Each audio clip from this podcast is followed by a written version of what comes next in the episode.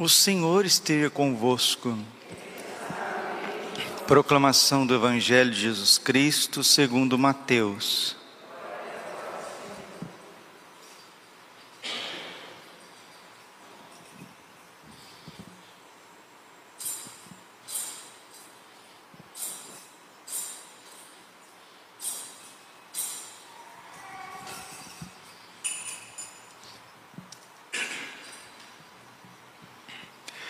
Depois que os magos partiram, o anjo do Senhor apareceu em sonho a José e lhe disse: Levanta-te, pega o menino e sua mãe e foge para o Egito.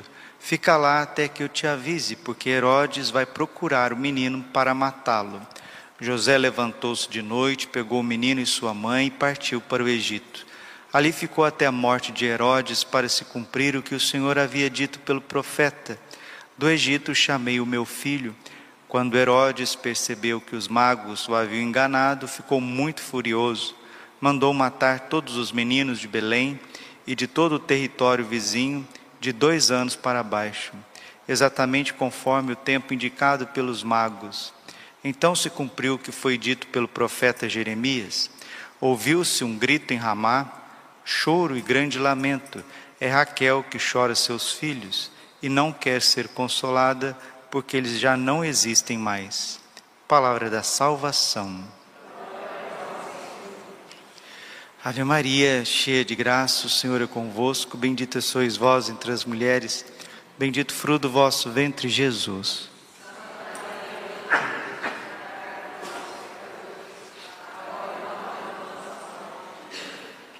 Vinde Espírito Santo, vinde por meio da poderosa intercessão do Imaculado Coração de Maria, vossa amadíssima esposa. Podemos sentar um pouquinho. Jesus manso, humilde de coração. Nossa alma, como um pássaro, escapou do laço que lhe armara o caçador. Nossa alma escapou do laço que lhe armara o caçador. Esse laço é o pecado, é a morte, e o caçador é Satanás. A floresta é este mundo, e a vítima perseguida é nosso Senhor Jesus Cristo, menino. Como o caçador não conseguiu pegar a santa vítima, que é Jesus, foi atrás dos pequenos, dos inocentes, crianças até dois anos, na cidade de Belém e ao redor. Padre, são quantas crianças que morreram nessa chacina de Herodes? Estima-se milhares de crianças. Um sangue inocente que gritou como precursão de todos os mártires. Foi um sangue que abriu o hall dos mártires na Santa Igreja Católica. E esse sangue clama por justiça diante de Deus. Hoje os inocentes são outros são os nascituros, são crianças que estão no ventre de suas mães, correndo o risco de serem abortadas. Crianças que são abortadas, clínicas e mais clínicas de aborto sendo abertas ao redor do mundo, com chancela ainda daquilo que deveria proteger as crianças, que é a Constituição Federal. Como São José e Nossa Senhora protegeram o menino Jesus, a Igreja Católica precisa proteger o nascituro. Não só o nascituro, mas também todos os inocentes, crianças órfãos, órfãs de pai, de mãe, órfãs de amor. A igreja precisa cuidar das crianças, porque as crianças, como disse Jesus no Evangelho de São Mateus, Mateus 18, 3, é do reino dos céus. As crianças, o reino dos céus é das crianças. E quanto mais as crianças são perseguidas, isso mostra o nível que a sociedade está. O Evangelho está dizendo que houve um grande lamento em Ramá, um choro de Raquel, porque ela não pode mais ter os seus filhos nos seus braços. Quantas mães perderam as suas crianças? Por violências, por sequestros, por situações tão delicadas, por doenças. Vamos unir o sangue precioso desses pequenos infantes a toda a dor também que as crianças passam ao redor deste mundo.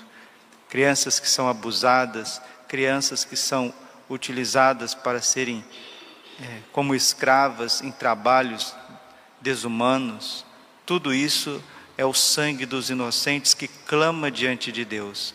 E não existe nada que mais toca o coração de Deus nesse mundo do que ver crianças sofrendo.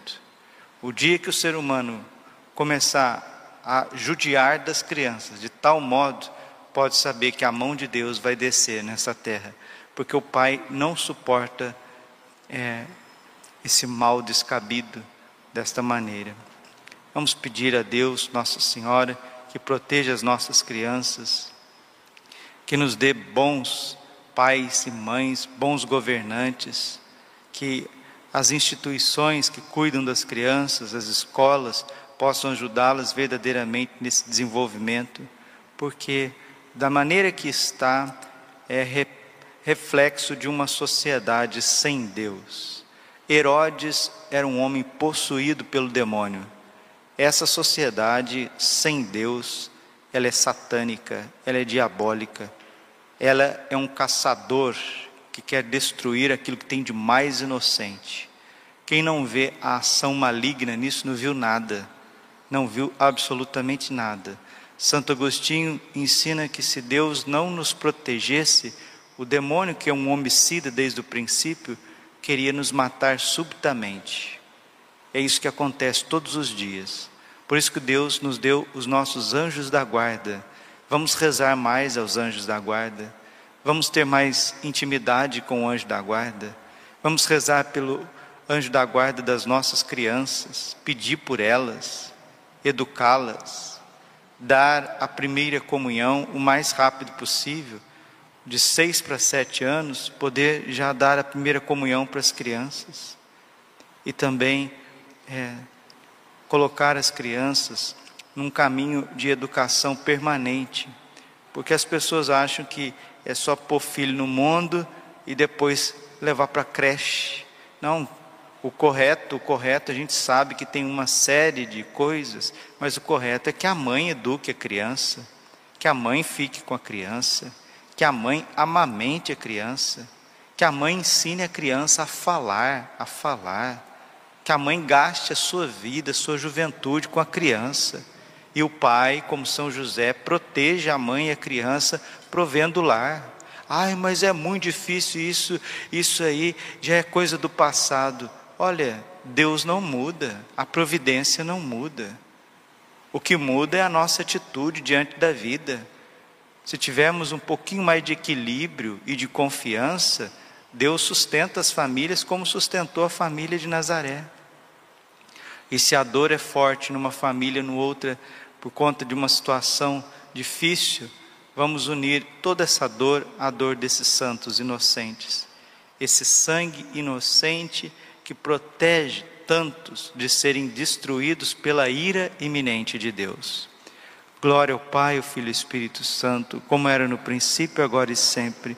Coração imaculado de Maria, confiança, saúde e vitória.